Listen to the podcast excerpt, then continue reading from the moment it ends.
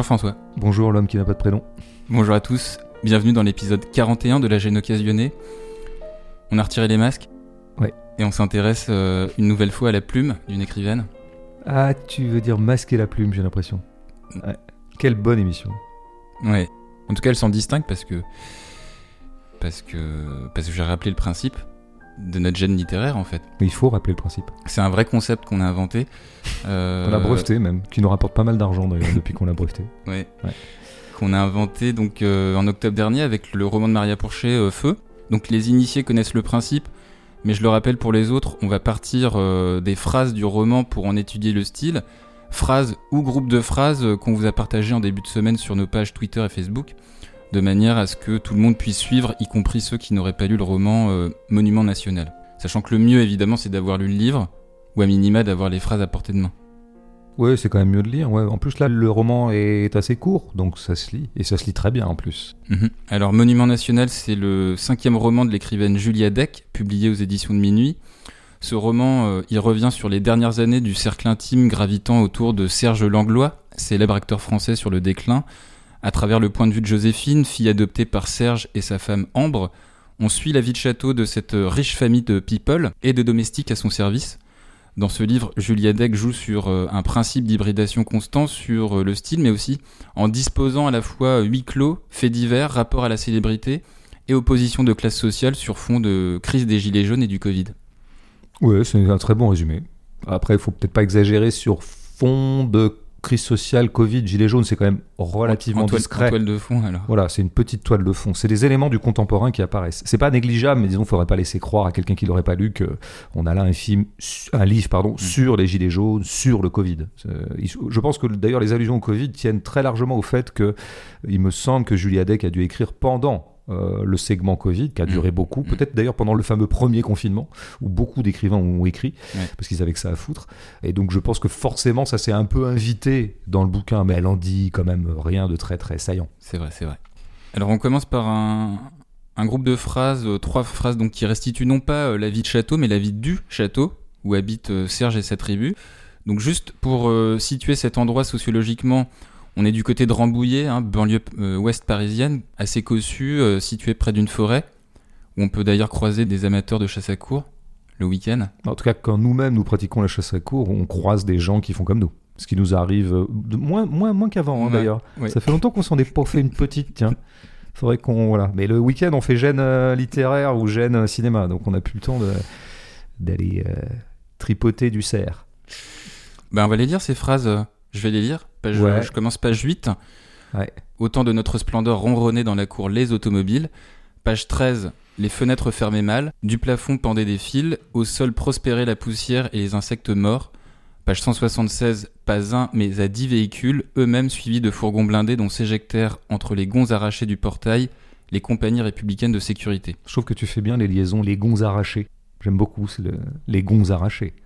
Non, Ouais. c'est beau, c'est comme ça qu'il faut dire. Ouais, tout à fait. Quand je lis, il m'arrive de sauter quelques liaisons, mais je le regrette. Ouais, je l'ai remarqué aussi. Mm, tout à fait, c'est pas bien.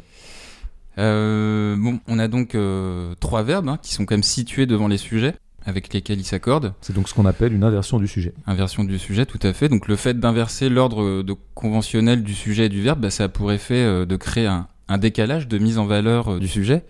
Décalage lui-même renforcé par un autre décalage, une hybridation lexicale en fait, euh, puisque dans la première phrase on associe généralement ronronner au chat, alors qu'ici le verbe euh, il sert à désigner le bruit des moteurs automobiles. Voilà. Je pense que c'est quand même assez conventionnel et classique de dire que des moteurs ronronnaient. Enfin, ça reste un effet de style. Peut-être plus dans la deuxième alors, euh, dans la page 13. Je pense, oui. C'est assez inhabituel de dire que les insectes et la poussière prospèrent. Tout à fait. Là, il y a vraiment un effet de contraste. En tout cas, sur la première, moi j'avais relevé que associer ronronner avec les automobiles, il y avait quand même l'idée euh, d'une domesticité idéalisée, suggérée par euh, la présence de ces voitures, puisque ronronner connote le fait que la période était douce, agréable, une domesticité idéalisée également, puisque ces voitures, on, on le verra plus tard, font état euh, à leur manière de l'opulence de cette famille qu'on nous présente au début. Alors, oui, te- c'est un signe extérieur, l'automobile, surtout une collection d'automobiles, qui est celle de Serge Langlois, l'acteur euh, sur le tard. Là. Oui, Oui. Oui, c'est absolument un signe euh, d'opulence. Oui. Ouais, puisque il y a des Maserati, des Porsche, euh, des choses comme ça. Oui, qui sont pas des bagnoles, euh, je veux dire, bas de gamme, je crois. Mm, C'est mm. toi qui t'y connais en bagnole, mais il me semble que la Maserati, c'est plutôt haut de gamme, je crois. Ouais. Tu confirmes Je confirme. Bah, en fait, ouais, moi je, je les avais groupés sur le simple motif de l'inversion du sujet, quoi, parce que ça mérite qu'on s'y arrête un petit peu, quoi. Euh, alors, l'inversion du sujet, en général, elle connote un langage très soutenu, voire haut, voire un peu précieux.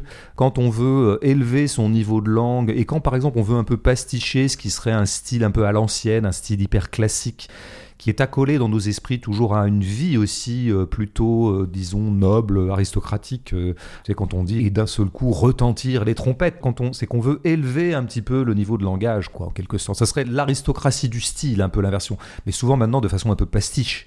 Alors je crois qu'il y a ça un petit peu au travail dans cette phrase, autant de notre splendeur ronronnait dans la cour les automobiles. On est en train de décrire des gens qui vivent dans un château, dont pour l'instant à ce stade du livre, on est à la deuxième page, on ne sait rien. On peut se dire que c'est des vrais châtelains, Mhm. que c'est des vrais aristocrates. D'ailleurs, ils sont regardés. On commence par des gens qui prennent en photo euh, la propriété de l'extérieur, donc c'est des gens un peu célèbres. Et donc, on a un registre qui irait immédiatement avec cette distinction qu'on suppose à ce moment-là euh, à ces gens.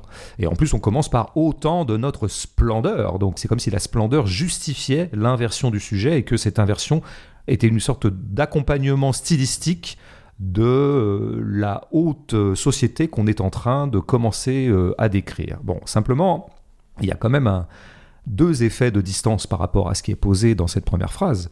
D'abord, on dit autant de notre splendeur, et nous avons un imparfait, c'est-à-dire que la splendeur qui est en train d'être décrite, visiblement, elle est révolue. Et c'est un peu ce que va raconter le livre, un petit peu la déchéance de cette famille qu'on présentera euh, plus avant. La deuxième chose qu'il faut dire sur une inversion, c'est que euh, l'inversion, si tu veux, pour moi, elle a pour effet et peut-être pour objectif de foutre le sujet, évidemment, de le reléguer à la fin, et donc en fait de changer la chute de la phrase. Il y a des écrivains qui travaillent beaucoup là-dessus, sur la chute des paragraphes, sur la chute des phrases. Le mot sur lequel tu termines une phrase, il sonne toujours plus que les autres, puisque tu termines dessus et qu'il y a un point derrière. Et là, on termine sur quoi? Ben, Ça permet d'avoir à la fin les automobiles. Ah, les automobiles, tu l'as dit, signe d'opulence, etc. Oui, mais le mot automobile, déjà, il est un tout petit peu en décalage. Tu parlais d'hybridation à juste titre. Autant de notre splendeur. On est chez les aristos, on est peut-être dans un château, peut-être qu'on est au XVIIIe siècle. Ah ben non, en fait, les automobiles. Donc déjà, là, il y a un effet, une injection de prosaïsme quand même par rapport à ce qui était un peu disposé comme faste aristocratique. Et puis surtout, ben, les automobiles, si tu veux. Là, le mot sonne, mais c'est un mot désuet, les automobiles. Alors, Puis nous, on dit les bagnoles souvent dans les... les... bagnoles, les voitures, hein, quand même, euh, Mm. classiquement. Quoi. Donc automobile, c'est désuet. Et donc ça fait redondance, finalement, ça en remet une couche sur ce qui était induit par autant de notre splendeur. Nous sommes déjà dans une ambiance de déchéance. Le faste qui s'affiche là est un faste, euh, oui, suranné. Alors de la même façon, dans la deuxième phrase, ben, l'inversion, si tu veux, j'aurais pu avoir effectivement les fenêtres fermées mal, je passe là-dessus parce que là, il n'y a rien à en dire.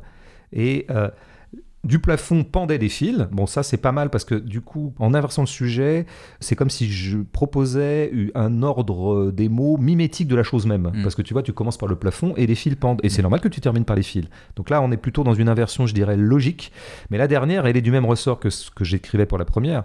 Au sol prospérait la poussière et les insectes morts. Donc la phrase canonique serait les insectes morts et la poussière et les insectes morts prospéraient au sol. On terminerait par le sol. Mm. Bah là, non, ça permet de terminer par euh, mort.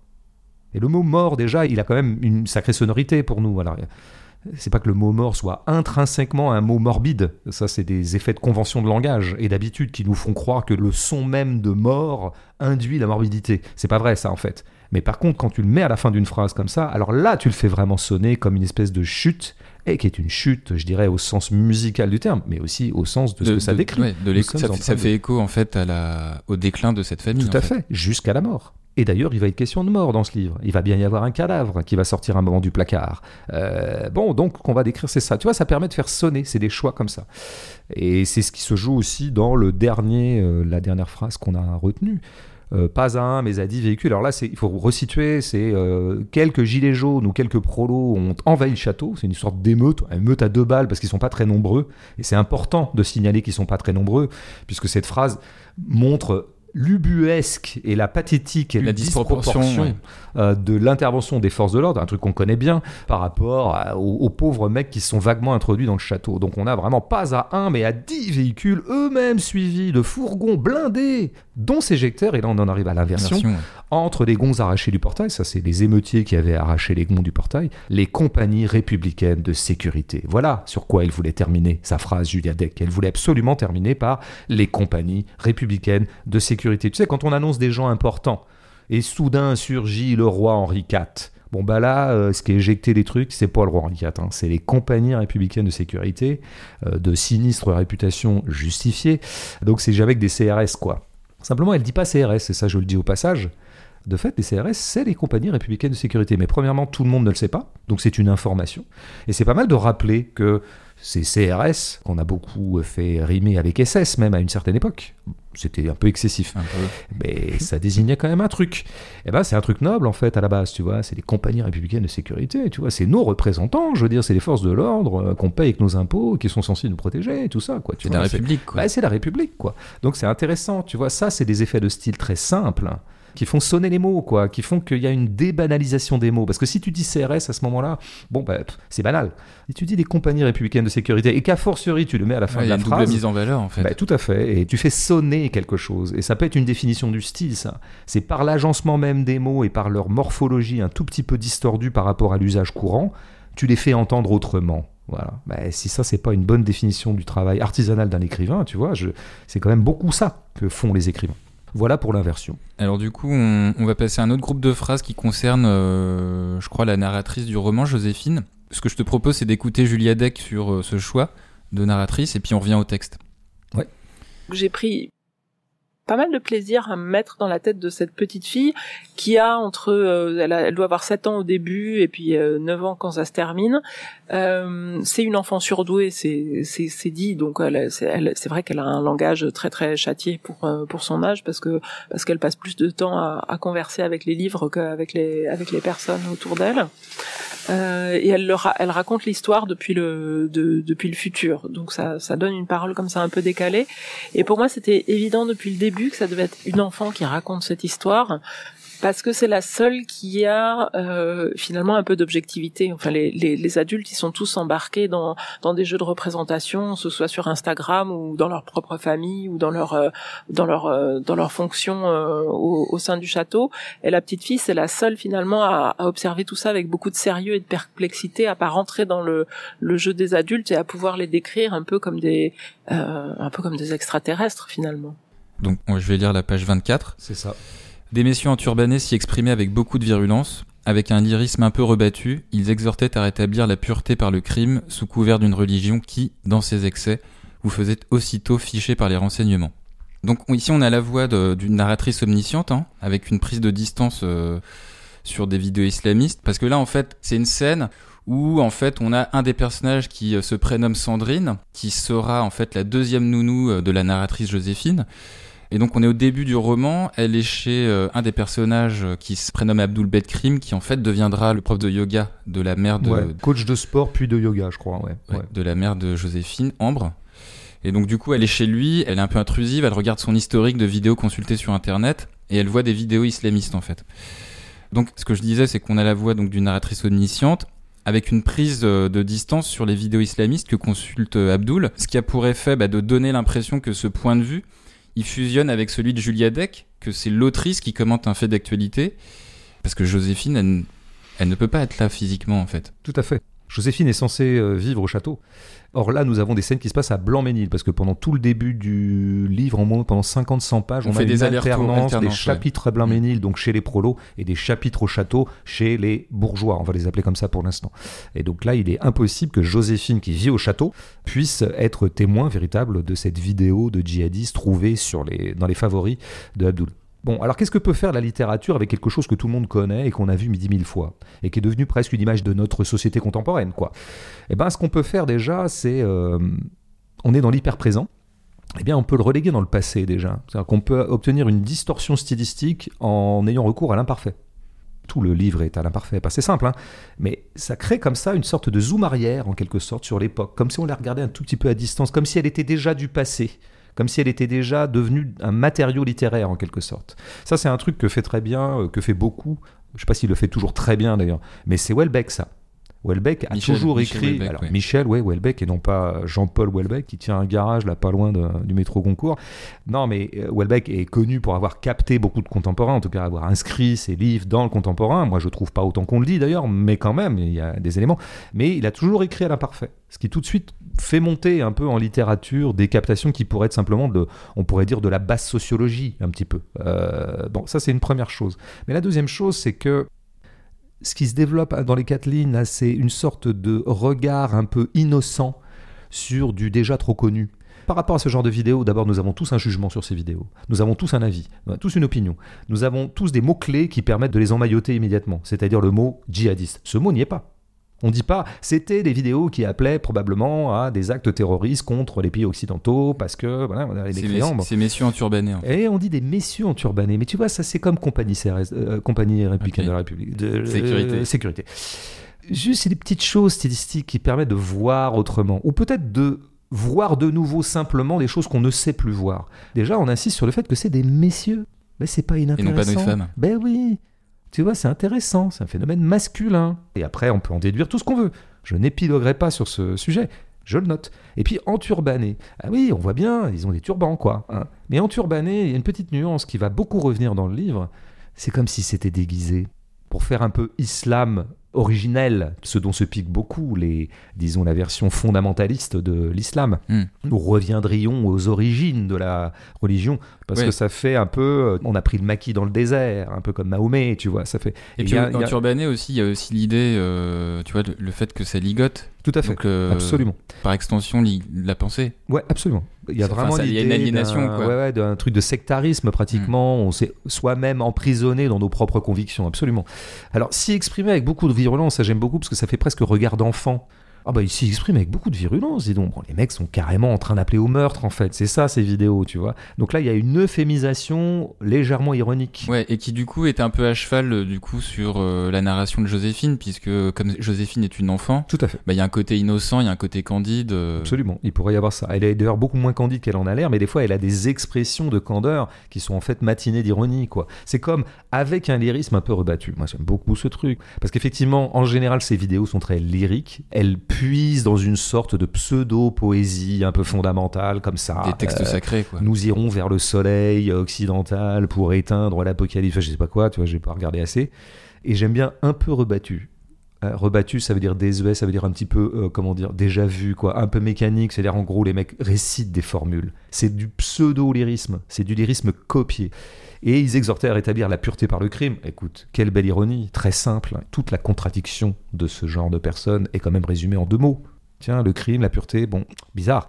Sous couvert d'une religion, ça elle dit bien, euh, elle, est, je veux dire, la phrase est très précise, quoi, parce que sous couvert d'une religion, c'est dire, bon, on est bien d'accord que ces gens-là n'ont pas le monopole de l'islam, quoi. C'est un couvert, une devanture, un déguisement, un emprunt, tu vois, c'est tout ça. Qui, dans ces excès, vous faisait aussitôt ficher par le renseignement. Ça, j'aime aussi beaucoup, parce que ça, c'est une vraie info bah, euh, c'est une vraie info. contemporaine et qui, et qui nous remet en fait dans euh, la situation euh, française en fait. Absolument, la situation française et occidentale d'ailleurs en général, mais à fortiori française, et qui rappelle que cet islam, euh, tout excessif soit-il et tout terroriste soit-il, est aussi d'abord et avant tout hyper fliqué quand même depuis quelques années. Bon bah moi je trouve si tu veux, dans le genre saisie du contemporain, cette phrase est parfaite. Elle est parfaite et elle le fait en plus avec beaucoup de certain humour creux. Ouais, vas-y, de toute façon, il y a- y de l'ironie euh, quasiment de manière constante hein, dans ce Bah livre. oui, mais tu sais, je ne dirai jamais assez que la littérature est presque toujours ironique. Simplement, elle est ironique discrètement, et on y reviendra un peu, quoi. Bon, juste pour compléter un peu, on a dit à quel point le roman captait du contemporain. C'est pas rien de le dire, si tu veux. Tous les romans euh, n'invitent pas dans leur prose des éléments du contemporain aussi factuels et sous forme de noms propres, notamment. Par exemple, à un moment, il est question de Michelle Obama, il est question d'MC Solar, tu as dit qu'il était question du Covid. À un moment, on aura quand même aussi Emmanuel et Brigitte Macron Ouais. qui vont s'inviter dans ce À la fin, roman. ouais, on en reparlera. Donc, qui qui euh, s'invite en fait à l'anniversaire de Serge Langlois pour tout, les 70 tout à ans. fait. Et ils sont là comme personnages. Mais pourquoi la littérature ne s'autoriserait pas à ça En les tressant dans de la fiction? Et ça, on, on reviendra un petit peu là-dessus. Parfois, elle, elle fonctionne, euh, Julia Deck, par légère euh, déformation, mais on reconnaît très bien. Par exemple, il y a un agent, à un moment, d'acteur qui s'appelle Dominique Bernard. Bon, c'est Ouais, évidemment Dominique Besnéard, l'agent avec un grand A. Qui zozote. Euh, qui, alors c'est pas du zozotement, c'est plutôt que il parle Ah, comme ouais, ça. Moi j'avais beaucoup regardé à Nos Amours où il jouait dedans et il disait euh, Touche pas à ma sœur. C'est troublant. Hein. Touche pas à ma sœur. Tu super bien. Ah bah, j'ai regardé cette scène euh, 613 fois, donc euh, arrête de toucher à ma sœur. Bon, voilà. Ouais. Tu nous rappelles le film C'est quoi le Je film pourrais peut-être faire des prestations en boîte de nuit. Genre, euh, il est le, il est le sosie de Dominique Besnéard. Le film en question, c'est À nos amours, le, le Oui. grand film de Piala, où, où joue et Ah très bien euh, Mm. Besnéard avant, il- qui a abandonné par la suite sa carrière d'acteur et qui s'est donc euh, spécialisé dans euh, le métier d'agent d'acteur. C'est pour ça qu'on le retrouve là. Non, il y a un autre truc qu'il faut dire tout de suite, c'est que tous les personnages, on les reconnaît et ils sont. Alors comment est-ce qu'elles fonctionnent, notamment avec Langlois? Tout à l'heure, on en a parlé tous les deux. Toi, tu disais Delon, moi, je disais Belmondo. Bah, c'est un peu les deux. Johnny Hallyday aussi. On alors, et, aussi et Johnny, évidemment. C'est du Johnny, c'est du Belmondo, c'est du Delon. Un petit peu des vieilles gloires d'ailleurs, bon, dont d'ailleurs deux d'entre eux sont morts. Et d'ailleurs, Serge finira par avoir un sort à peu près semblable. Euh, mais tu vois, c'est ça que peut faire la fiction avec le contemporain. Elle peut fonctionner par synthèse. Elle prend trois figures réelles qu'on va reconnaître toutes, mais on va synthétiser dans un même. euh, C'est un mode. Bah, Il y a de la, y a de la de création. permanente, l'hybridation permanente, à la fois sur les personnages, la fiction, euh, Ouais, tout à fait. C'est les thématiques. euh. Oui, oui, oui, elle prend, mais c'est ça qui est intéressant, c'est comment tu construis de la littérature à partir. Tous les matériaux sont vrais, mais en les agençant de telle ou telle façon, bah, tu fabriques quelque chose. Donc le personnage de Ambre, pour le coup, elle me semble Femme de une, Serge. une- une redite assez euh, littérale et très très reconnaissable de Laetitia Hallyday. Ouais, Laetitia Je pense qu'on aura reconnu beaucoup de choses d'abord. Parce et, qu'il y a un écart d'âge assez, assez énorme entre un écart 30 ans d'âge. il se trouve qu'effectivement, euh, Johnny euh, a connu Laetitia toute petite. Elle était la fille d'un de ses copains, je crois. Alors là, il se trouve qu'elle est plutôt la, elle était la copine de sa fille à lui. Ouais. Ce qui est intéressant, tu vois, comment livre, ouais. Julia Deck a inventé le fait que ce Serge Langlois s'était marié avec la meilleure amie ou une des amies de sa propre fille. Bah, il y a un petit fumet d'inceste qui traîne là-dedans, Mm. tu vois. Parce qu'à l'époque, Euh, je crois qu'elle avait même entre 18 et 20 ans, un truc comme Tout ça. à fait. Et c'est sur la Côte d'Azur parce qu'elle était euh, ex-Miss euh, Provence-Alpes-Côte Voilà. d'Azur. Donc on est, bon, on voit bien dans quel schéma sociologique on est. Là, il y a une captation sociologique qui est quand même très très intéressante. Comment ça se fait que toutes ces gloires finissent toujours avec des espèces de bimbo, tu vois, plutôt que de finir avec, bon, notamment la deuxième femme qui a l'air beaucoup plus intéressante. Mais c'est un fait sociologique intéressant à noter, quoi, qui finissent en général assez peu avec des femmes de lettres. Voilà, je, je, je le note. Sans jugement aucun, mais c'est une captation. Donc tu vois, comment est-ce qu'on peut fabriquer de la fiction Pas forcément en inventant de toutes pièces les choses, c'est pas ça la mixture littéraire. C'est plutôt en réagençant l'existant. Voilà, c'est- Mm. je tenais à le dire. Et maintenant, on peut passer à. À la phrase suivante, À la phrase euh, page 93, donc euh, Ouais. je la lis. Un éclair dut zébrer le ciel, ou est-ce mon imagination qui me fit voir des orages là où il n'y avait que notre nouvelle nurse sur le seuil du château, la poignée de sa grosse valise à roulettes dans une main, la menotte de son fils Marvin dans l'autre Juste, là c'est vrai qu'on passe vraiment euh, à une autre modalité de narration, puisqu'en fait, on a à travers Joséphine bah, l'introduction euh, euh, d'une dose de distance qu'on avait dans la narration omnisciente de la précédente phrase, et puis là on a une, on a une dose d'imaginaire. Tout à fait. Je, voulais grouper les deux phrases parce que là, on est sur un autre registre de glissement fictionnel qui est un registre plus classique de glissement fictionnel que j'appellerais l'extrapolation. Là, c'est pratiquement dit hein, dans les quatre phrases, c'est presque comment dire un aveu d'art poétique que fait à ce moment-là euh, Julia Deck à travers sa narratrice euh, Joséphine. Un éclair dut zébrer le ciel parce qu'à ce moment-là apparaît un personnage très important au château qui est donc Sandrine. Voilà. Et donc, Sandrine avec vois, un C, et comme les cendres. Qu'est-ce que font les narrateurs quand ils veulent un peu monter en fiction et faire un peu mousser le récit? Ils marquent un peu les nœuds importants. Ils te disent attention, ça c'est important. On va surligner. Alors on surligne par la musique d'ailleurs beaucoup au cinéma, tu vois. On imaginerait bien qu'au cinéma, quand cette Sandrine qui est la prolo débarque dans le château en tant que nurse et où elle va commettre un certain nombre de dérèglements, on va dire. Attention, c'est une arrivée importante. Donc on aurait eu de la musique, on aurait eu un gros plan, on aurait eu un zoom, on aurait eu un travelling avant, on a plein de trucs. Bon, là en littérature, on n'a pas tout ça. Donc là, Julia Deck est suffisamment malicieuse pour arriver à surligner elle-même ce moment, tout en montrant bien qu'en fait c'est sans doute une extrapolation fictionnelle. Puisque un éclair dut zébrer le ciel et non pas zébra le ciel. Parce que là, tu vois, ça serait un phénomène presque fantastico-magique, tu vois. Où est-ce mon imagination qui me fit voir des orages là où il n'y avait que notre nouvelle nurse sur le seuil du château, la poignée de sa grosse valise dans une main, etc. C'est mon imagination, mais c'est quoi en fait? C'est pas son imagination. Il se trouve qu'en tant que narratrice, elle connaît déjà la fin. Et donc pour elle, évidemment, l'apparition de Sandrine prend une dimension qui n'y était pas objectivement. Mm.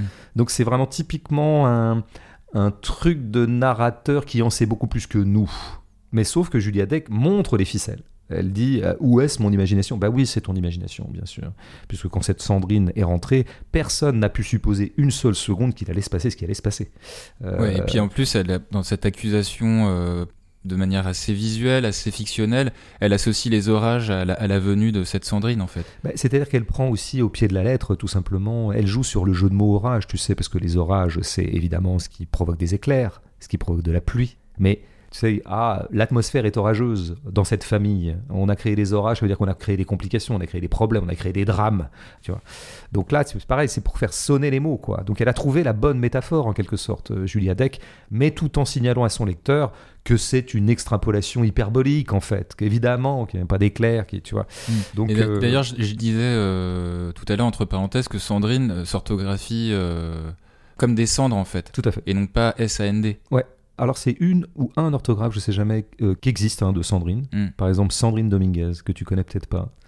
Si, je crois que je la connais. Eh, ça s'écrivait comme ça. C-E-N-D. Ouais, ouais. Mais ma culture t'es pas, j'ai l'impression. Mais je connais plein de gens, moi. Non, mais tu ne... c'est un voyage dans le temps, en fait. C'était une présentatrice de Fort Boyard, je crois, à une époque. Ouais, ça oui, avec, bah, les, voilà. cheveux courts, eh, avec tu les vois, cheveux courts. Qui a été mariée avec, avec, ce qui était un, un tennisman important des années 80, ah, ouais, qui s'appelait Patrice Dominguez, qui par la suite est devenu... Euh, Consultant pour France Télévisions. Ah oui, mais aussi directeur de la Fédé président de la Fédé. La FFT, ouais. Ah oui, c'est vrai. Eh avant Christian Bin. Eh ouais, ouais. Tu veux savoir des trucs, tu demandes à Bibi. C'est tout, c'est comme ça que ça se passe. Tout ça pour dire que, euh, oui, Joséphine, la narratrice, est quelqu'un qui a une grande capacité d'extrapolation. D'ailleurs, on nous dira dans le livre qu'elle est une grande lectrice. Elle se réfugie souvent dans les livres. Donc elle a, comment dire, elle a un tempérament, euh, oui, elle a un tempérament romanesque.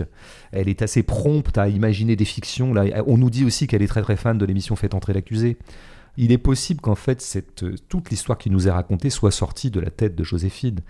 Et il est tout à fait vrai et avéré que en fait toute l'histoire qui nous est racontée est sortie de la tête de Julia Deck.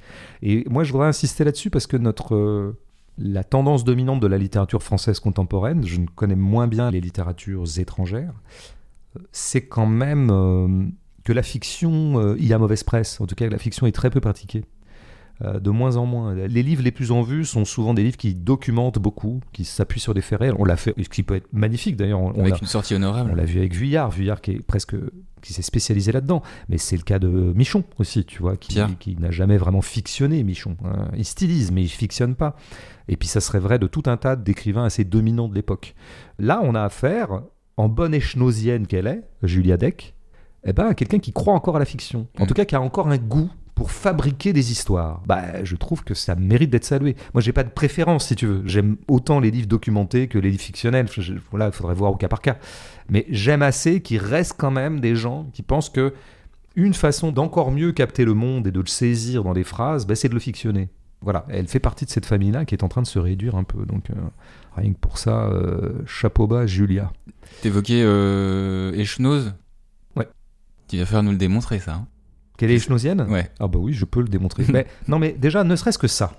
Parce qu'Echnose, si tu veux, euh, l'empreinte échnosienne est une empreinte fictionnelle. C'est quelqu'un qui continue à élaborer les fictions. il a eu un moment, d'ailleurs, c'est ses meilleurs livres. Donc tu vois comme quoi je n'ai pas de préférence. Ravel, avec Ravel, il a une trilogie, un moment où il est vraiment, il a fait des biographies pratiquement documentaires, quoi, mm. euh, mais avec euh, une stylisation extraordinaire. C'est Ravel. Il y en avait un autre qui s'appelait Des éclairs, qui était à partir du mec qui avait inventé non le téléphone ou quelque chose comme ça, ou alors un truc qui avait à voir avec l'électricité parce que des éclairs, et puis un truc sur Zatopek, qui était un grand coureur de demi-fond des années 50, et le livre s'appelait Courir. Bon, là, je vais lisez ces trois bouquins, euh, là, vous avez du grand art. Mais pour le reste, et d'ailleurs, il est revenu à sa facture fictionnelle, euh, depuis deux ou trois livres. Moi, j'aime pas beaucoup le dernier, d'ailleurs, de ce point de vue-là, où il croisait un peu, il y avait du Marion Maréchal Le Pen un peu dans le dernier livre d'Echnoz, mais c'était fictionnalisé, c'était embringué dans une sorte de trame de polar. Et là, de nouveau, on a une trame de fait divers un peu, puisque ça va se terminer par par un crime et par euh, une enquête euh, et par un dénouement, etc., etc.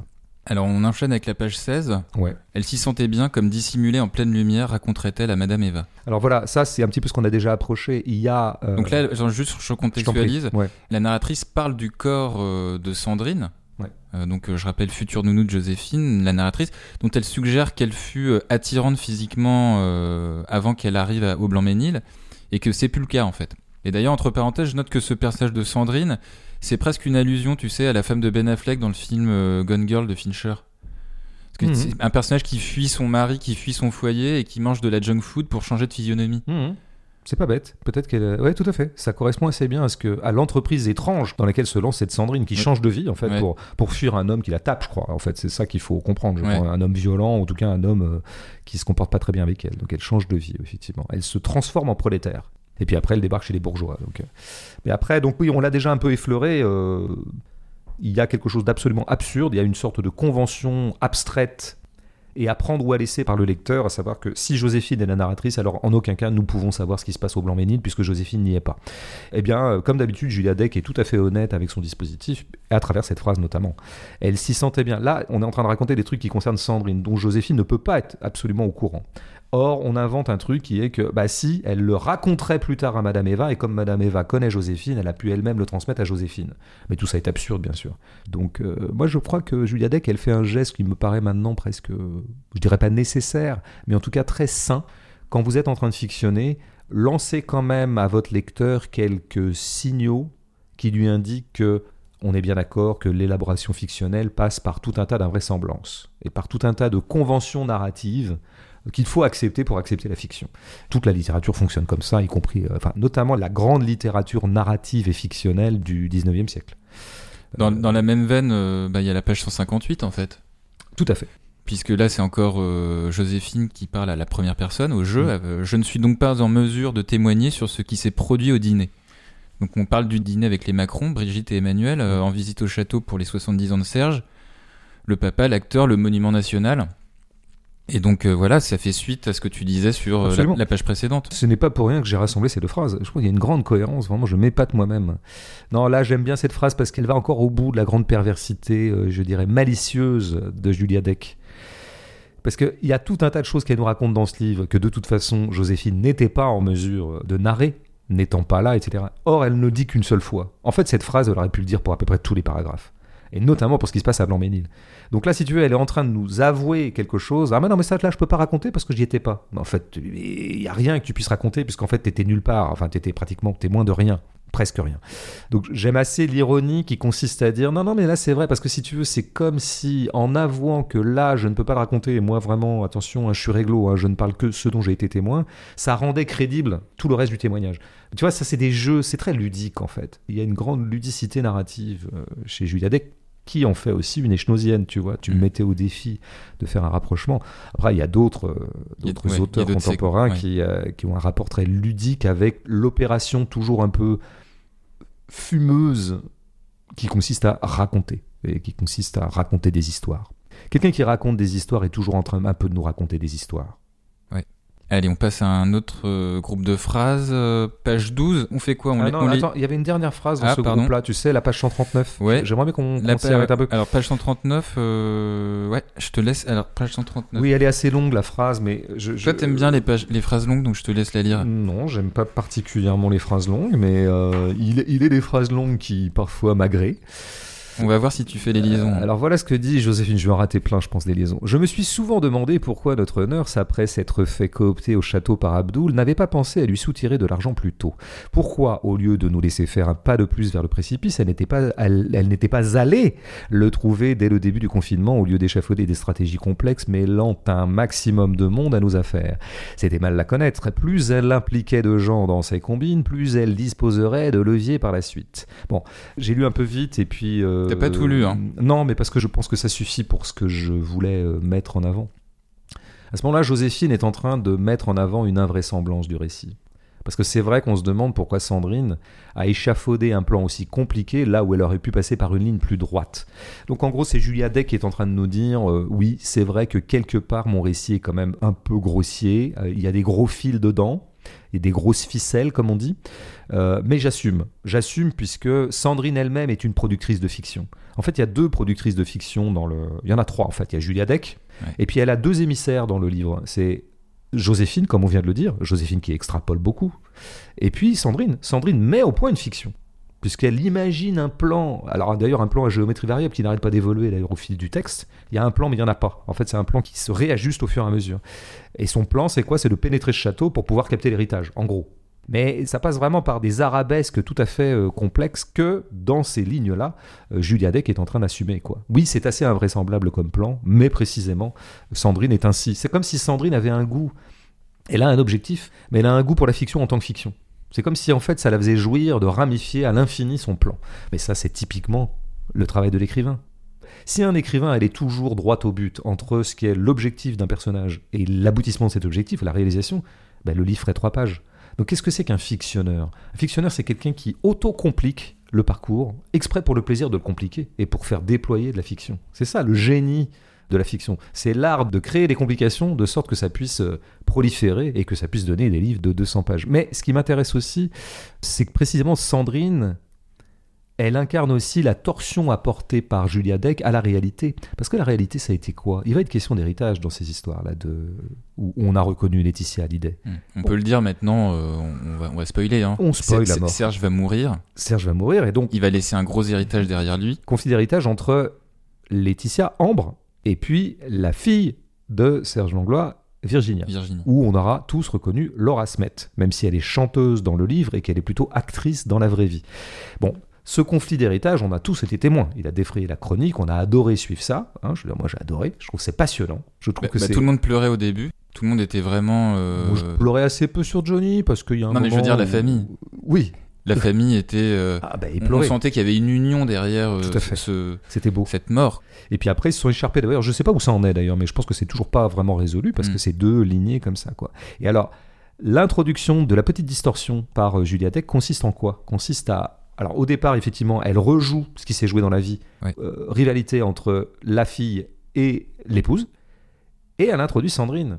Et Sandrine va déplacer la ligne de front. Parce qu'à un moment, Sandrine, qui elle-même, à qui Langlois a laissé l'essentiel de l'héritage, eh ben, va y avoir une ligne de front entre, d'un côté, Virginia et Ambre, Laetitia, Laura, et de l'autre côté, Sandrine. Et donc, on a créé quoi? On a créé un front de classe. Là où dans la vie, il y a un front psychologico entre deux lignées, hein, euh, la famille de sang puis la famille euh, par le mariage, eh ben là, on reproduit un front de classe. Euh, juste pour finir là-dessus, il y a une phrase à un moment, puisque Sandrine va finir par être évacuée par la famille. En fait, ils vont triompher dans le front de classe ouvert entre les bourgeoises et Sandrine. C'est Sandrine qui va perdre.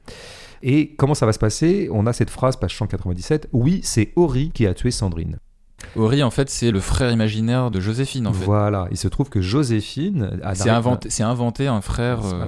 Comme on s'invente parfois un ami imaginaire, elle s'est inventé un frère imaginaire. qui s'appelle Orlando, dont le diminutif est Ori. Voilà, absolument. Tout ça est très intéressant parce que tu vois, c'est encore une distorsion par rapport au réel, parce que dans le réel, il se trouve que Laetitia a adopté deux petites filles, Laetitia et Johnny. Ils ont adopté pour de vrai deux petites filles, et là, ils ont adopté une petite fille qui elle-même se projette comme ayant un frère imaginaire qu'elle appelle Ori. Ori étant.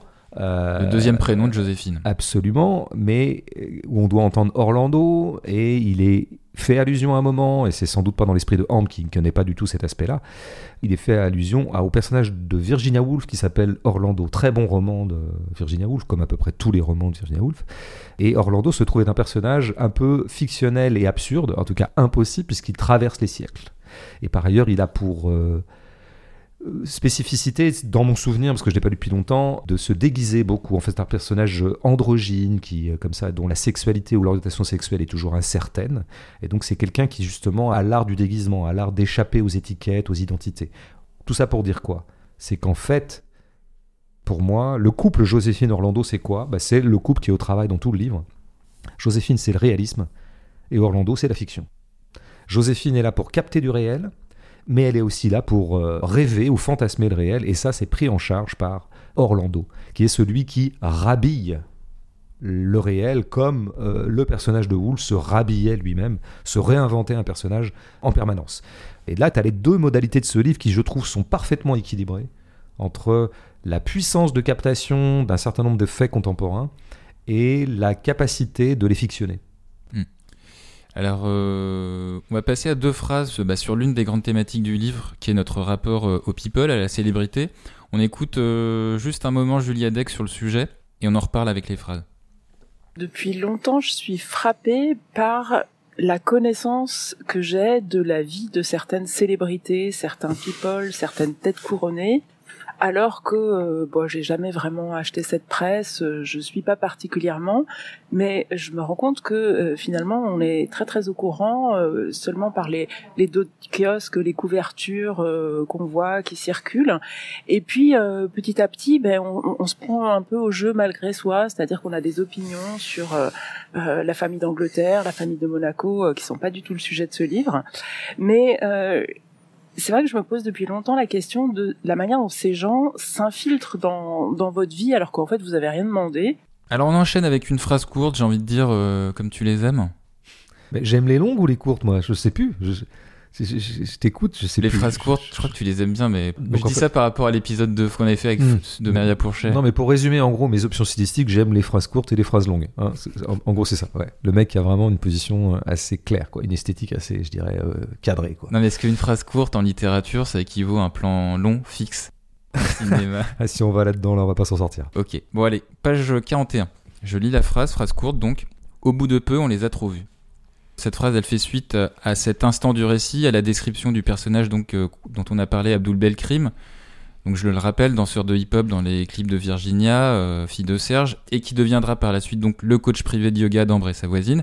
Et donc par ricochet, cette phrase, elle évoque comment la notoriété de célébrités comme Karim, qualifié dans le livre de secondaire entre guillemets, est vouée à être éphémère, notamment à une époque où on passe plus de temps à regarder un écran que le réel. Et euh, on l'avait vu avec Maria Pourchet, bah, la phrase courte, elle va souvent de pair avec une certaine cruauté. Et euh, indépendamment de la sécheresse du propos, il faut quand même noter euh, ce double effet de style assez habile avec tout d'abord un, bel équilibre hein, dans le rythme de la phrase, puisqu'on a quatre syllabes d'un côté, cinq de l'autre, ce qui nous rappelle entre parenthèses bah, que les bons écrivains sont aussi de bons musiciens, si on considère comme Rimbaud que la musique est, est pleine de notes, qui sont des mots. D'ailleurs, pour illustrer ce que je dis, j'ai même un petit verre de Rimbaud, si ça te dit. Ah bah moi ça me dit toujours. Moi je suis toujours, je suis jamais le dernier pour un petit verre de Rimbaud moi. Un petit verre de pastis aussi, mais un verre de Rimbaud c'est bien aussi. Ça dépend de l'heure de l'apéro. Il est tiré donc du poème euh, Vie dans Illumination. Je suis un inventeur, bien autrement méritant que tous ceux qui m'ont précédé, un musicien même qui ait trouvé quelque chose comme la clé de l'amour. Voilà, petite mélodie rimbaldienne. C'est cadeau, c'est pour les auditeurs. Donc je referme la parenthèse et je Et reviens à la. tu, n'as- tu n'as pas par contre d'extrait de poésie de Giorgio Spastis, ce poète grec que j'aime bien. Tu l'as pas? Non, je l'ai pas. ah, J'aurais bien aimé. Peut-être, peut-être après. C'est un peu franco-français quoi, ta, ta poésie. Rimbaud tout de suite quoi, le cliché quoi. C'est un de mes poèmes préférés de l'ensemble du monde vie. Ah ouais? Figure-toi. Eh ben j'ai visé juste. hein. Ouais. Alors je referme cette parenthèse euh, lyrique et puis euh, je reviens à la phrase. Donc au bout de peu, on les a trop vus. Il y a cette juxtaposition d'adverbes opposés d'un point de vue sémantique et qui, pour ne rien gâcher à la complexité de la phrase, bah, correspondent euh, à deux éléments distincts. Hein, ce trop qui répond à peu bah, renvoie à la saturation d'images de célébrités produites euh, par nos sociétés contemporaines et peu sous-entendu en peu de temps. Ce qui fait qu'on retrouve bah, là euh, la martingale de la littérature qui t'est chère et que je présente plus. Dire beaucoup en peu de mots. Tout à fait. Tu as bien compris ma... tous les manifestes esthétiques que j'ai écrits, qui sont disponibles euh, chez des éditeurs euh, auto-produits. Enfin, qui sont disponibles sur mon disque dur, en gros. Non, mais t'as tellement tout dit que voilà, j'ai rien ajouté. J'ai envie de lire la phrase d'après, qui à mon avis est, est presque une explicitation de ce qui passe par la musique dans celle que tu viens d'analyser.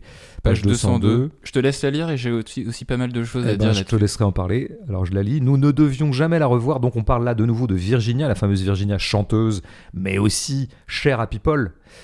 Nous ne devions jamais la revoir, si ce n'est en couverture de public et closer, puis de moins en moins à mesure que les années plongeaient sa carrière de chanteuse dans l'obsolescence programmée. Voilà. Il y a un autre truc de contexte aussi qu'il faut ajouter, c'est le moment où en fait Serge vient de mourir, donc c'est l'héritage. L'héritage vient d'être partagé. Donc c'est à ce moment-là que cette phrase est- intervient. Bah, c'est important de le dire parce qu'effectivement, cette euh, Virginia n'a d'affinité avec la famille qu'en tant que pourvoyeuse d'héritage. À partir du moment où elle a l'héritage, évidemment, elle ne donnera plus signe de vie. Mm. Ce qui en dit long sur la moralité et la consistance de cette euh, créature. La vénalité. La vénalité, tout simplement. Mais moi, je préfère dire la vacuité, parce que je pense que c'est. La vénalité n'est qu'une ramification de la vacuité de ce Mm. personnage. Ils sont vides, ils sont évidés. Tout est creux. Et donc, elle est une pure créature people, en quelque sorte. Elle n'existe que dans les magazines people. Ouais. Et donc là, on retrouve, ben, pareil, une part de cruauté dans, dans- qu'on avait dans la phrase précédente, avec euh, aussi encore une pointe d'ironie, puisque cette Virginie, qui censément fait partie de la famille, ben, sera reléguée à une simple icône people dans des magazines, vouée à être oubliée, comme l'indique euh, l'expression euh, obsolescence programmée. Alors, je veux juste faire un petit commentaire sur cette expression qui renvoie à deux choses euh, distinctes et en même temps à une seule. L'expression obsolescence programmée, c'est une expression contemporaine qui renvoie bien sûr au fait bah, que la plupart de nos objets technologiques comme euh, les smartphones ont été conçus pour ne pas durer et pour in fine être rachetés. hein. on rachète le modèle suivant euh, dans un cercle pervers du consumérisme. De la consommation, je De la consommation. dise, Parce que pour moi, le consumérisme, ça n'existe pas. D'accord. Mais on en reparlera si tu veux off. Ok. Donc on a cette phrase qui étend le domaine du périssable, de l'éphémère, à notre propre condition et notre rapport au contemporain. C'est-à-dire euh, Nos journées étant traversées par l'accélération de flux de toute nature, notamment charriés euh, par les progrès techniques, à commencer par la numérisation de nos vies, la conséquence de cette accélération du flux fait que tout devient périssable très vite. Une photo, une vidéo, une story euh, en chasse une autre, pour ne citer que l'exemple des réseaux sociaux, qui sert de support narcissique au personnage du livre. Et donc écrire à obsolescence programmée, bah, il a l'avantage, dans ce cas précis, bah, de ramasser, de prendre dans un même mouvement l'une des caractéristiques de notre époque, que ça soit euh, la consommation d'objets, la consommation d'individus à travers le prisme des magazines, des réseaux sociaux, euh, bah, ça revient au même. L'accélération du flux fait que les objets et la trace laissée par les individus sont voués à ne pas durer. Sont voués à ne pas durer, tout à fait. Bon, bah, moi, je vais dire, en gros, euh, en une phrase que tu viens de dire en plusieurs phrases brillantes. Moi, c'est la première fois que je vois ça. Hein. La notion d'obsolescence programmée accolée à une personne. On le dit, des ordinateurs, des téléphones. Et donc là, ben voilà, donc en gros, euh, Virginia est un produit. Virginia est un objet, est un fait matériel. Ben voilà, c'est d'une très très grande violence. Alors après, il y a une petite ambiguïté. Parce qu'effectivement, dans le cas de l'obsolescence programmée stricto sensu, il y a vraiment une stratégie méditée, préméditée et documentée de la part de certaines firmes pour donc euh, mettre sur le marché des produits dont ils savent la périssabilité, pour pouvoir donc euh, reproduire euh, très très vite des actes d'achat. Là, je crois que les gens qui ont fabriqué le produit Virginia n'en ont pas fabriqué de sorte qu'au bout de trois ans, ils ne puissent plus en tirer de mmh. l'argent. Au mmh. contraire, ils auraient quand même plutôt intérêt à ce que ça dure un peu. Mais le marché est tel qu'effectivement, elle va être dégommée bientôt par des newcomers euh, qui eux-mêmes disparaîtront probablement au bout de 3-4 ans. Mais ça tient, j'y insiste bien. Quand un chanteur a vraiment, un, comme on dit, un univers à lui, j'aime pas cette expression, mais disons-le comme ça, comme si on était sur France Inter. Vous avez vraiment un univers, euh, Bertrand Belin. Mais quand Bertrand Belin, par exemple, il a un truc, il a du talent, il a même du génie, et donc il dure, tu vois. Euh, une des raisons pour lesquelles Virginia ne va pas durer, c'est sa vacuité intrinsèque. Euh, et pas simplement parce que le système est tellement cruel et sauvage que tout doit être évacué. Donc je pense qu'on a quand même encore affaire là à une sorte de, de conséquence mécanique du monde vide qu'on est en train de peindre. Hmm. Alors on passe euh, maintenant, en fait, au tout, on, va revenir à la fois au tout début du livre, donc la première page du livre, et la dernière page, en fait, quasiment. Ouais. Donc on est page 7 et 204 Ouais, bah on va pas lire, mais il faut décrire un peu, mais tous ceux qui auront le livre entre les mains verront très bien à quel drôle d'acrobatie littéraire euh, nous soumet euh, Julia Deck. Elle commence par deux paragraphes, les curieux nous visitent encore de loin en loin, et ça va jusqu'à le socle de nos vies, donc c'est presque toute la première page. Et puis on retrouvera à l'identique, c'est une duplication, vraiment mot pour mot, l'avant-dernier paragraphe mmh. sera mot pour mot la duplication de cette entame. Le roman commence par la fin et se finit par le début en fait. On peut le dire comme ça. Mais il manque quand même une phrase, c'est une duplication qui est incomplète. Il nous manque, a une phrase qui a été retirée de la première mouture de ces deux paragraphes à leur euh, photocopie 200 pages plus loin. Tu veux lire la phrase qui manque? Alors, la phrase qui manque, c'est leurs commentaires nous parviennent par euh, le micro de la caméra de surveillance, non? Non. Mais attends, mais elle est, elle est. Ouais, ils savent pourtant que nous n'avons pas les moyens de tronçonner les ronces. Non, non, ça y est, ça. Ça y est aussi? Ouais, ouais, ouais. Ah, mais ça bosse pas. Je veux dire, tu bosses pas. Donc, euh, il y a un moment. Les curieux disent encore, attends. le mec qui est pris en faute. Non, non. La phrase qui manque, c'est Du petit salon, nous les observons se recueillir, échanger sourires et larmes devant la dernière demeure d'une gloire nationale, figure du patrimoine français. Voilà. Donc cette phrase qui est dans la première page n'est pas à la fin. Alors il y a une raison absolument logique à ce que cette phrase ne soit pas à la fin, puisqu'entre-temps, Serge Langlois est mort. Donc au début, nous avons des gens qui regardent le château et qui le prennent en photo. Parce que c'est la dernière demeure d'une gloire nationale, figure du patrimoine français, et à la fin il est mort, donc on ne ben, se recueille plus exactement devant ça. Cela dit, il aurait été tout à fait possible qu'il y soit, puisque on peut très bien. Moi, je pourrais par exemple me recueillir. Ça m'est arrivé récemment de me recueillir. Je me suis pas recueilli d'ailleurs, mais j'ai visité. J'ai pris un selfie devant la dernière demeure de Voltaire, qui se trouvait de Ferney, euh, pas loin de Genève. Euh, T'as pris un selfie? Oui, ça je déconne un peu, mais euh... j'ai pas pris de selfie. Bah, moi je voulais prendre un selfie avec Voltaire, on m'a dit qu'il était mort. J'étais un peu déçu. J'ai dit c'était bien la peine de se déplacer quoi. Bon, moi je savais pas, je, pensais qu'il était encore. Euh, je pensais que c'était lui qui avait monté la marque euh, Zadig et Voltaire. Euh, donc tu vois, je pensais qu'il était encore vivant. Référence à l'extraordinaire et inoubliable boulette de Frédéric Lefebvre, ministre de Sarkozy, pour ceux qui ne savent pas. Bref, donc on aurait pu avoir cette phrase. Pourquoi est-ce qu'elle retire cette phrase, Julia Deck Sachant qu'il n'y avait aucune nécessité logique? Il y a une logique, mais il n'y a pas de nécessité logique à la retirer. Alors pourquoi est-ce qu'elle retire ça? Moi, je trouve ça très fort. Bah, ça montre bien que qu'il soit mort ou pas mort, eh bien, ça n'a rien changé. En fait, vous avez une demeure où dedans il y a Serge. Vous retirez Serge, puisqu'il est mort, ça ne change rien. Les touristes ont la même attitude, c'est les mêmes photos, c'est commenté de la même façon par Joséphine. Euh, bilan des opérations. Entre un Serge vivant et un Serge mort, il n'y a aucune différence. Et pourquoi il n'y a aucune différence entre un Serge vivant et un Serge mort? C'est que de son vivant, en tout cas dans ces dernières années qui sont les seules que nous décrivons de lui, ben, nous avons en gros ces deux ou trois dernières années, il est déjà mort. Il est déjà le vestige de lui-même. Et là, nous en arrivons à ce qui est l'ambiguïté géniale de ce titre, Monument national. On dit souvent ça de gens, effectivement. Ah, Johnny, c'était un monument national. Belmondo, c'est un monument national. Alain Delon, quand il va mourir, il va y avoir des obsèques nationales probablement. Mm. Et des trucs en boucle sur les chaînes d'infos. Parce que tout ça, c'est des monuments nationaux. C'est un compliment. C'est une éloge quand on dit ça. C'est un compliment qui ressemble à un coup de pied de l'âne. Comme on dit, tu sais, des fois, les célébrités, quand on leur dit on va vous remettre un César d'honneur au prochain César, et ceux qui ont le plus d'humour d'entre eux, ce qui est assez rare, disent ah, ça sent un peu le sapin. Mm. C'est ambigu un César d'honneur, ça veut dire qu'en gros, je ne ferai plus jamais rien. En fait, je ne travaille plus. On a affaire à un acteur qui ne fait plus l'acteur. On le voit de temps en temps avoir des vagues ambitions de peut-être rejouer, puis en fait, il rejoue jamais. Donc, ils sont devenus des statues vivantes, ces gens. Alors, statue vivante est un compliment, et en même temps, c'est le truc le plus horrible qu'on puisse dire de quelqu'un. Tu es déjà mort de ton vivant. Et eh ben donc, Serge Langlois a ce destin étrange, ambigu, d'être euh, la trace de lui-même, le monument de lui-même. Donc voilà, donc euh, l'ambiguïté, c'est. D'ailleurs, elle dit pas monument national dans l'ouverture du livre.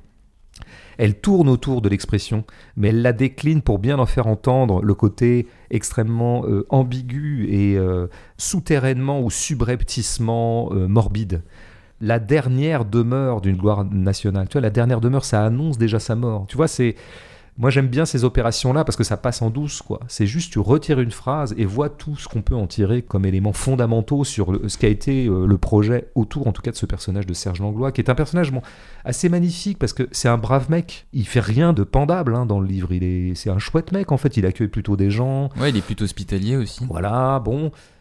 Bah oui, sauf qu'en fait, il est pathétique. Y compris le culte qu'on leur voue, qui est un culte. Euh, dont ils sont d'ailleurs, euh, en tout cas les plus lucides d'entre eux, les premiers à se méfier.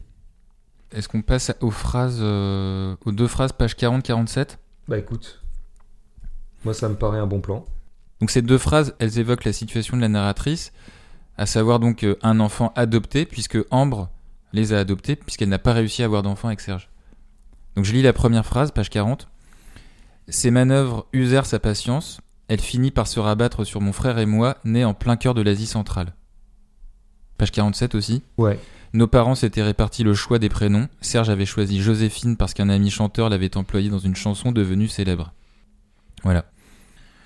Le frère imaginaire, quoi, de, mm. Joséphine. c'est tout ce que tu as à dire? C'est tout ce que j'ai à dire. Ah d'accord, c'est pas mal.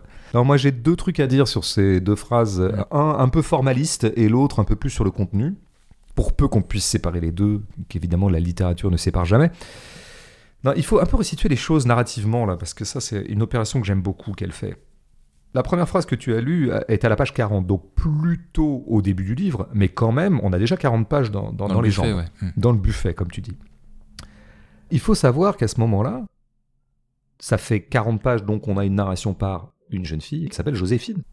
Mais ça fait 40 pages que nous ne savons pas que c'est une jeune fille, et nous ne savons pas qu'elle s'appelle Joséphine. En fait, nous ne savons rien d'elle. Pourquoi? Parce que cette narration est très discrète. En fait, il y a très très peu je dans les 40 premières phrases. Ça apparaît juste à travers deux ou trois expressions du genre mon frère et moi. Mais jamais, très rarement, la narration dit je. Elle dit les curieux nous visitent encore de loin en loin. Donc elle fait partie des gens visités. Mais nous ne savons pas qui c'est. Et parce qu'elle ne dit jamais je. Et surtout, elle ne donne jamais aucun renseignement sur elle. Et les renseignements vont finir par arriver, mais tu vois, à la page 40 et à la page 47, c'est-à-dire très très tard. Et notamment deux renseignements absolument fondamentaux. Petit A, page 40, elle a été adoptée. Ça fait 40 pages que cette fille nous parle, et qu'elle nous parle en plus de sa famille, et qu'elle nous n'a toujours pas signalé qu'elle a été adoptée. Et deuxièmement, son prénom. C'est-à-dire que tu n'as jamais eu, depuis le début, moi, Joséphine, fille adoptée par Ambre et euh, Serge, je vais vous raconter cette histoire, en tout cas je suis en train de vous la raconter, etc. Ce qui est important, c'est qu'à ce moment-là, moi c'est une opération que j'aime beaucoup, c'est quand un narrateur, un narrateur il est toujours un petit peu en dehors des choses, même quand il est dans l'histoire, il est toujours à distance des autres personnages, il y a lui et le reste du monde en fait, il y a toujours une distinction du narrateur. Là elle se remet totalement dans l'ensemble du casting. Elle est à égalité avec tous les autres personnages. Elle fait complètement partie de ce tout à égalité.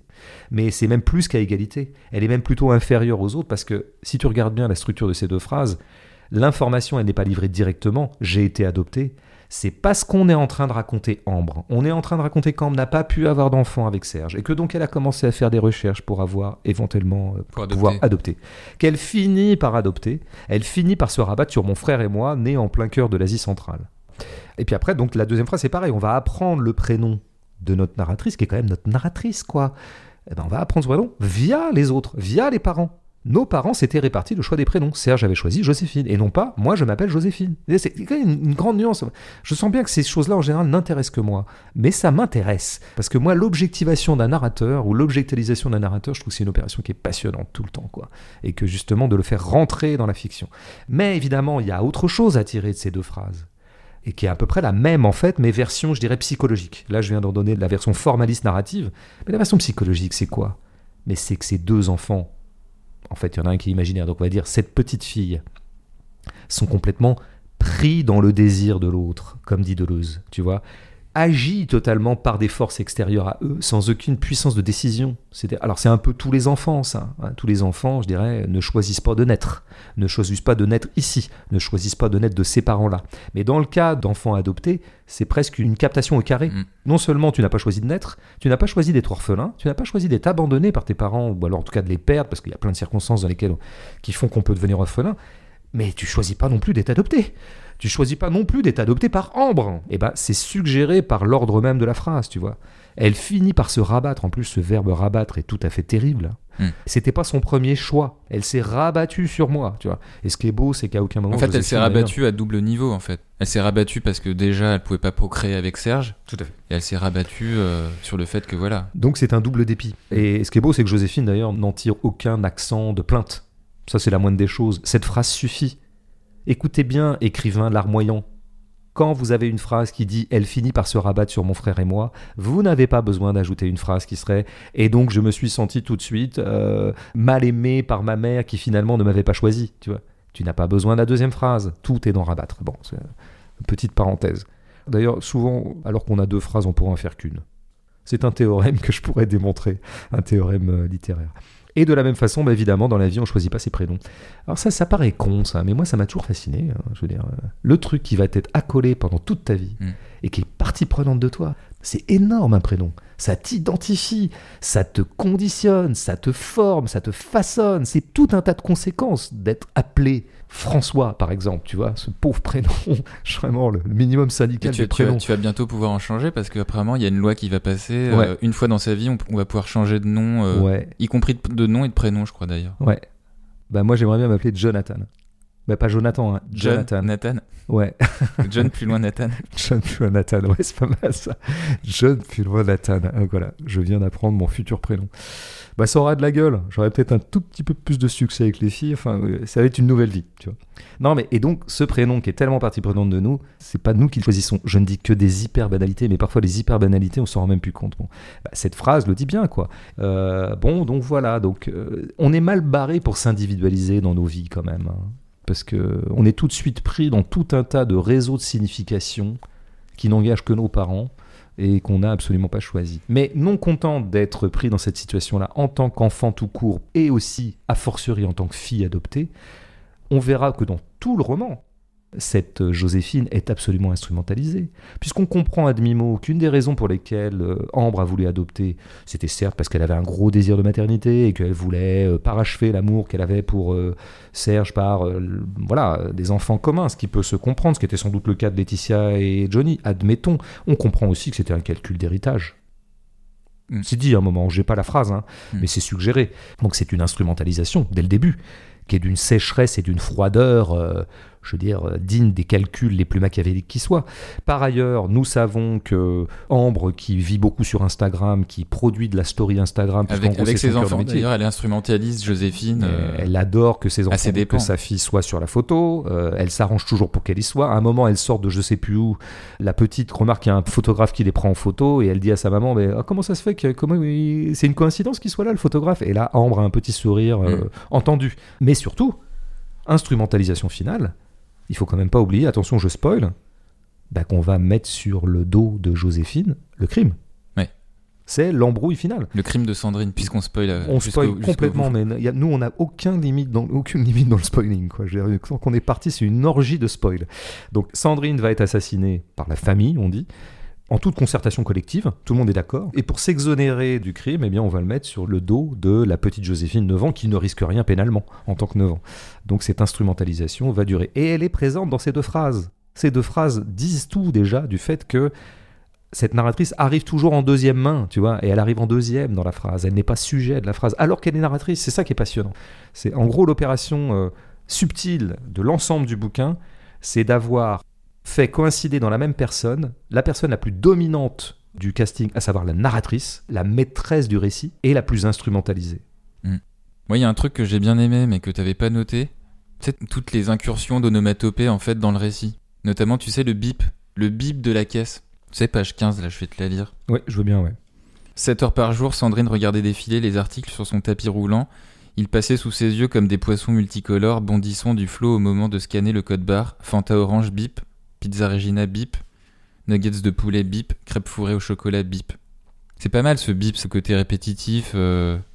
tu sais, ce bruit perçu qu'on croise davantage dans la BD, mais, mais qui dans ce cas permet de visualiser le côté répétitif, aliénant du geste Mm. de la caissière. Bah, disons visualiser, entendre. Ouais, Euh, visualiser, acoustiquer, Euh, euh, auditer. ouais, c'est je sais pas comment on pourrait dire pour le pour l'oreille. Ouais, ouais. Mais moi, Ce qui je- crée un double, un double effet d'ironie d'ailleurs. Ce passage, d'ailleurs, il, il témoigne aussi d'une autrice ludique. Tu vois, tu compares avec la BD. Il y a quelque chose d'un peu BD dans ce livre. Il y a quelque chose de. J'ai l'impression que cette femme s'amuse beaucoup à écrire, voilà, et que ça se ressent quand on la lit, et qu'il y a une dimension euh, auto-ludique dans l'écriture. Alors, bah, puisqu'il n'y a pas de partie interactive, on va se faire plaisir. On va finir avec euh, la page 200 et Ouais. la page 94. Mm. Est-ce que, est que j'ai besoin de recontextualiser? Pas forcément. Je peux la lire tout de suite. Page 200. Euh, mais il se manifeste. Ah si, quand même, un peu quand même. Je vais recontextualiser parce que l'héritage a eu lieu. Et donc le fils de Sandrine, qui s'appelle Marvin, il se retrouve orphelin en fait. Quasiment. Enfin, parce que, parce que sa mère vient d'être assassinée. Sandrine vient d'être assassinée par Ambre et euh, Ralph, le garagiste de Serge. Et donc là, on parle du père biologique de Marvin en fait. Oui. Donc c'est ce il. Mais il se manifesta soudain avec insistance auprès des autorités. Sandrine Annabelle l'avait trop longtemps privé de son fiston. Il voulait rattraper le temps perdu, l'élever comme un bon petit gars, taper avec lui dans le ballon. Bah, on peut s'arrêter, mais je pense que tu n'as pas dit l'essentiel. C'est un moment où c'est vrai que Sandrine est morte. Je sais pas si Sandrine est vraiment morte à ce moment-là, mais admettons, mais en tout cas, Marvin, en tant qu'héritier de Sandrine, a encore droit à une part de l'héritage. Bah, c'est ça qui va expliquer c'est toute, ça. toute l'ironie. c'est ouais. Parce que ce père, en gros, dont on aura compris en étant un peu attentif que Hmm. il a lâché Sandrine comme une merde. Du ton, elle s'appelait Annabelle d'ailleurs. Elle s'est d'abord appelée C'est Annabelle. pour ça qu'il y a le Sandrine qui est collé au Nabel. Tout à fait. Quand elle s'appelait Annabelle, en gros, ce type a dû lui faire la misère. Il est parti, il l'a laissé tomber. Enfin bon, donc on voit bien qu'elle a été percutée par ce blaireau. C'est pour ça qu'elle a préféré refaire complètement sa vie. Et le type ressurgit. Lui-même qui avait abandonné femme et enfant, il ressurgit. Il ressurgit précisément au moment où il y a de la thune à se faire, puisque le jeune Marvin vaut maintenant de l'or. Alors l'ironie, elle apparaît où dans ce truc? Parce qu'on pourrait très bien, si tu dis le truc lignes, il n'y a aucun effet d'ironie, aucun effet de distance. On pense vraiment que ce père, très sincèrement, se manifesta soudain avec insistance auprès des autorités. Sandrine Annabelle l'avait trop longtemps privé de son fiston. Le mec, il, aime son fils, quoi.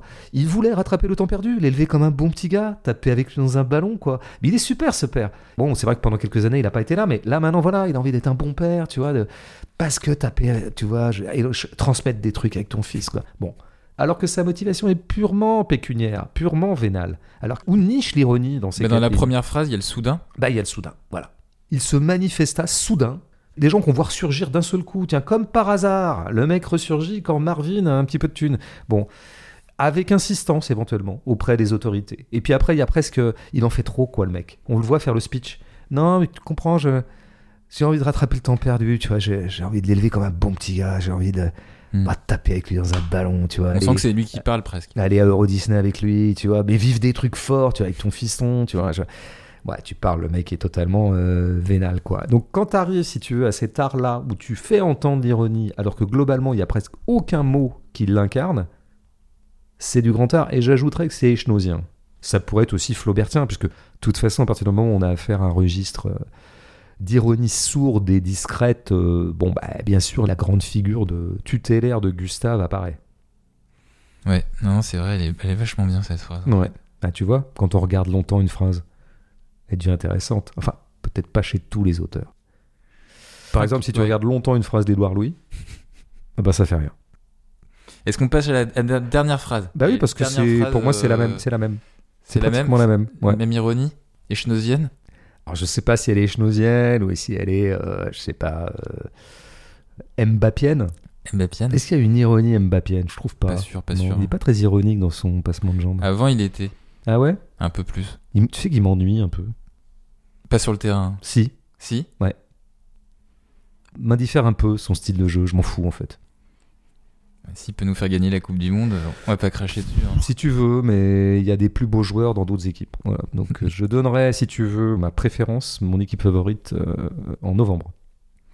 On note, Pour l'instant, ma religion n'est pas faite. C'est comme pour le vote. on prend Je, rendez-vous. je ne sais pas encore euh, comment je vais m'abstenir. tu sais pas- Non, je sais pas, je sais pas où pas- je vais m'abstenir. Je sais pas si ça sera dans un café ou. ouais.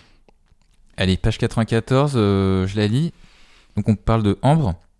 Elle-même avait grandi dans des villas beaucoup plus modestes, à Saint-Tropez, à la Martinique. Elle convoquait souvent ses souvenirs de jeunesse pour se rappeler le sort des moins fortunés. Bah, la deuxième phrase, elle est bourrée d'ironie. hein. Oui, mais bourré, mais sauf que bourré discrète quoi. Bourrée discrète. Ah oui, quand même. Pour se rappeler le sort des moins fortunés. Oui, alors c'est un peu plus, effectivement, c'est un peu moins discret que la première, que celle qui concerne le père de Marvin.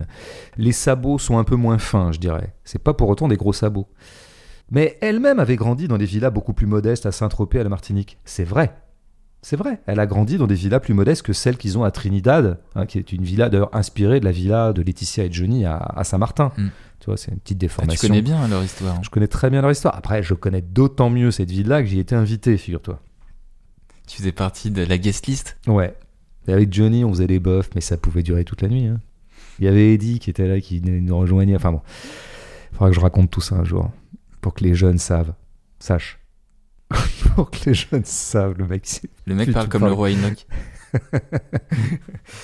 Alors après, quand même, ça y va un peu plus bourrin sur la deuxième phrase. Elle convoquait souvent ses souvenirs de jeunesse pour se rappeler le sort des moins fortunés. Bon, bah ouais, on a eu Saint-Tropez, on sait très très bien ce que c'est qu'une villa à Saint-Tropez, que c'est en général assez coûteux. La Martinique, faut quand même une villa à la Martinique. En général, t'es pas dans le bas de gamme martiniquais, t'es pas dans les dans la populace martiniquaise et notamment euh, indigène, autochtone.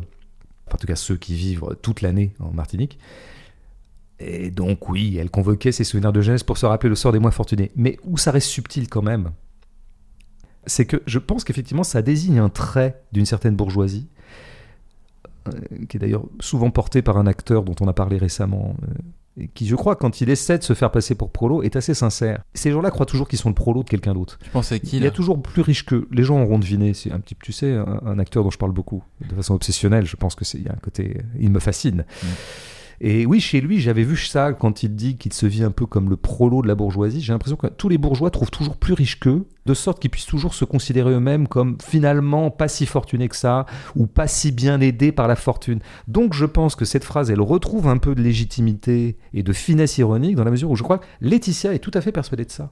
Elle est tout à fait persuadée qu'elle a une enfance plutôt euh, de peu, quoi, par rapport à l'opulence dans laquelle elle vit maintenant.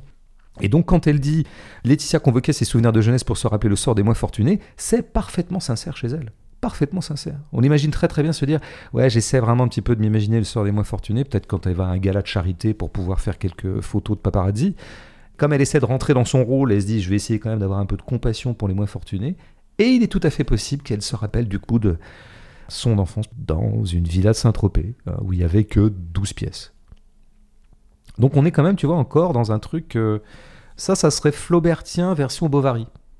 Il y a parfois dans Madame Bovary des rapports de la pensée de Madame Bovary qui sont un tout petit peu de cet ordre-là. Et où finalement, euh, il est assez compliqué de démêler ce qui serait parfaitement sincère dans l'esprit de Madame Bovary et ce qui est de toute évidence euh, pipeau dans l'esprit de Flaubert. Hmm. Ouais, ouais, c'est ça. Bien, bien, dit- bien vu. Alors, une fin de podcast, euh, je le disais, sans interactivité, malheureusement. hein. Mais de toute façon, on sait bien que les gènes littéraires, on les fait essentiellement pour nous deux. Nous, on aime bien. non, mais ça. les auditeurs lisent plus, hein, de toute façon. Enfin, les gens lisent plus, hein. les gens lisent plus. donc c'est pas très grave. Je sais pas, j'ai pas de stats. Les gens, les gens lisent plus. Ouais. Je sais pas. Si, si, ça lit un peu quand même. Euh, En tout cas, j'espère qu'on aura été euh, suffisamment euh, convaincant sur le fait que c'est un livre euh, qui réserve bien des bonheurs de lecture. Les auditeurs qu'on salue quand même et puis qu'on aura plaisir à retrouver euh, lors du prochain épisode. Ça serait sans doute une gêne cinéma, je pense. Bah ouais, t'as une idée? Ouais. Elle m'est tombée dessus euh, bah, hier grâce à mon copain Fred Mercier, qui est toujours de bons conseils. Critique chez Transfuge et au On a- cercle Non, mais on a une passion commune avec euh, Fred. Enfin, lui plus que moi d'ailleurs, parce que moi, j'ai, c'est plus intermittent, mais on aime beaucoup, en tout cas, certains films de Linklater, Richard Linklater. Richard Linklater, ouais, qui avait fait euh, une trilogie avec Julie Delpy et Ouais. Ethan Hawke. Alors ça, moi, j'aime pas du tout, par exemple. Ça, ça me gave. Mais par contre, je trouve que Boyhood est un, Boyhood, un ouais. film magnifique, un des plus beaux films de l'histoire de l'art. C'est un sacré tournage hein, Ouais. d'ailleurs ce film. Et puis, oui, c'était le dispositif de tournage ESC, puisque ça s'est étiré sur 10 ans. Pour ceux qui ne sauraient pas, il y en a un autre qui est tout à fait l'inverse temporellement. La fiction ne, ne s'étire pas sur 10 ans, elle se passe sur 48 heures, je crois, et que j'adore, et qui s'appelle Everybody Wants Some. Vraiment un film que j'adore. Donc, Linklater, par moments, c'est très fort. Or, là, il a, je crois, fait un film pour Netflix. Que t'as vu du coup? Non. Mais je suis très curieux de le voir, et parce qu'il se trouve que c'est pour la première fois Linklater a fait un film d'animation. Ah oui. Tu renverses complètement la table. Je renverse. Mais écoute, un- on va faire un film d'animation dans la gêne occasionnée. Mais quoi. pourquoi pas? Mais moi, j'ai rien contre l'animation. Je trouve que ça s'est jamais euh, présenté. mais Moi oui. j'attendais que Miyazaki en fasse un nouveau pour. euh, Ouais, mais c'est pre- c'est presque attendu un peu Miyazaki animation. Non, moi je non non, mais je serais pour aller voir plus de films d'animation et, et bien sûr que de toute façon, des fois qu'on ferait pas Linklater, parce que là de fait c'est un film d'ani- d'animation un peu particulier. Tu vois, c'est un cinéaste, auteur euh, qui se met à l'animation.